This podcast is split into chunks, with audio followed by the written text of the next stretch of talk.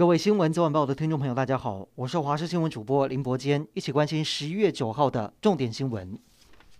台湾入秋以来最强的一波东北季风过境，今天全台各地都降温，尤其北台湾非常有感。今天清晨最低温只有十三点八度，白天大约是十五度左右。气象局预估最低温将出现在明天到周四清晨，一直要到周五冷空气减弱，气温才会回升。因此这几天长袖衣物和外套必须准备好，小心不要着凉。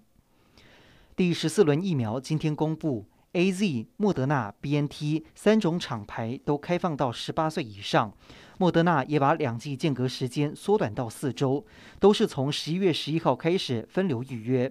另外，陈时中回应有里长反映说春节检疫十加四人力可能会不足，他说拘检规定跟之前一样都没有改变，要调查民众家人是不是有完整接种疫苗，透过手机 App 也可以。另外，今天国内疫情一样是本土加零，还有一例死亡个案。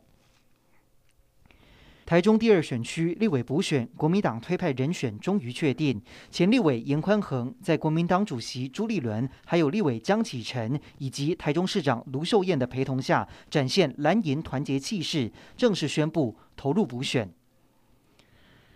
现在虚拟货币相当盛行，在此特别提醒您小心不要被诈骗。有一名俄罗斯籍的男子在脸书社团拍卖市值大约二十八万的虚拟货币，嫌犯却拿着假钞去交易，被男子识破之后，嫌犯为了躲避追缉，直接跳车逃逸。今年受到疫情影响，外带外送非常的流行，导致一次性用品使用量大增。根据绿色和平估计，五六月新北、台中、台南和高雄的纸容器和塑胶容器都增加百分之二十以上，而高雄市相较于去年同期是增加百分之二十九，是六都最高。就算到了七八月，整体回收量还是没有减少。然而，这些回收物当中，像是纸容器，又或者塑胶垃圾，重量轻，处理成本高，也没有回收的价值，恐怕多数最后都送进焚化炉、掩埋场，甚至流入环境，造成负担。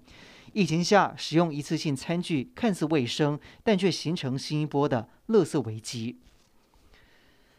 寒流来袭，也吹进中国华北和东北地区，多处降下大雪，许多机场和道路路面都临时封闭。中国中央气象局更在八号发出暴雪的橙色预警，其中天津部分地区和辽宁省沈阳市等暴雪重灾区，当局不止宣布停班停课，还下令暂时关闭机场，导致上百架境内航次取消。不光是交通大受影响，连内蒙古牧民都叫苦连天，表示大雪把草地覆盖，牛根本吃不到草。